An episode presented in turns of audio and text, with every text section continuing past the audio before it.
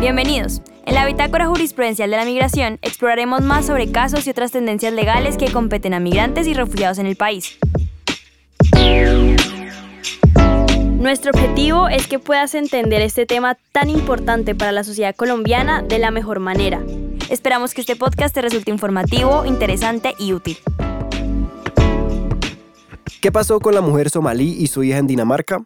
Pues el dictamen del Comité de los Derechos del Niño expresó lo siguiente. Primero, recomienda que al evaluar las solicitudes de asilo, los estados consideren la interacción y evolución entre las normas internacionales de derechos humanos y los derechos de los refugiados, incluyendo las normas establecidas por ACNUR, y así ejercer su supervisión bajo la Convención sobre el Estatuto de los Refugiados de 1951. Por lo tanto, en los procedimientos nacionales para otorgar el estatus de refugiado, los estados deben prestar especial atención a formas de persecución específicas contra los niños y la violencia de género. Segundo, de acuerdo con recomendaciones del Comité para la Eliminación de la Discriminación contra la Mujer y el Comité de los Derechos del Niño, la legislación y las políticas relativas a la inmigración y el asilo deben reconocer el riesgo de verse sometido a prácticas nocivas o perseguido a consecuencias de dicha como un motivo para la concesión de asilo y además debe considerarse la posibilidad de ofrecer protección a un familiar que acompañe a la niña o a la mujer en tal caso. Tercero, si bien la prevalencia de la mutilación genital femenina parece haber disminuido en Putlandia, como consecuencia, entre otras cosas, de la Ley 2014 que la prohíbe en la región,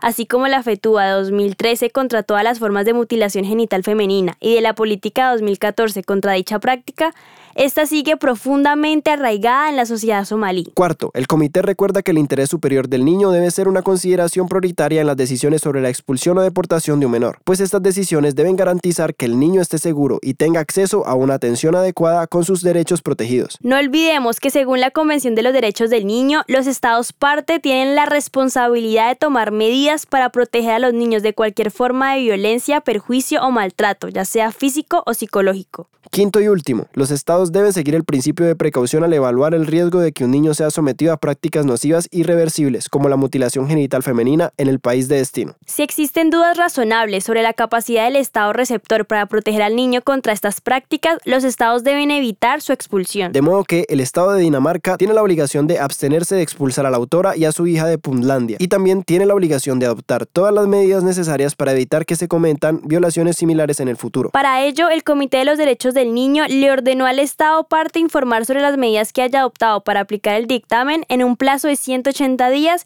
y en virtud del artículo 44 de la Convención. Asimismo, debía publicar y difundir el dictamen en su idioma oficial. Así concluye este caso. Pero si quieres conocer un poco sobre la problemática de la mutilación femenina en Somalia, continúa con la última parte de Niñez sin violencia, defendiendo los derechos fundamentales de la infancia. Y esto ha sido todo por hoy. Esperamos que hayas disfrutado este episodio tanto como nosotros al crearlo. Nos vemos en el próximo episodio. Hasta pronto.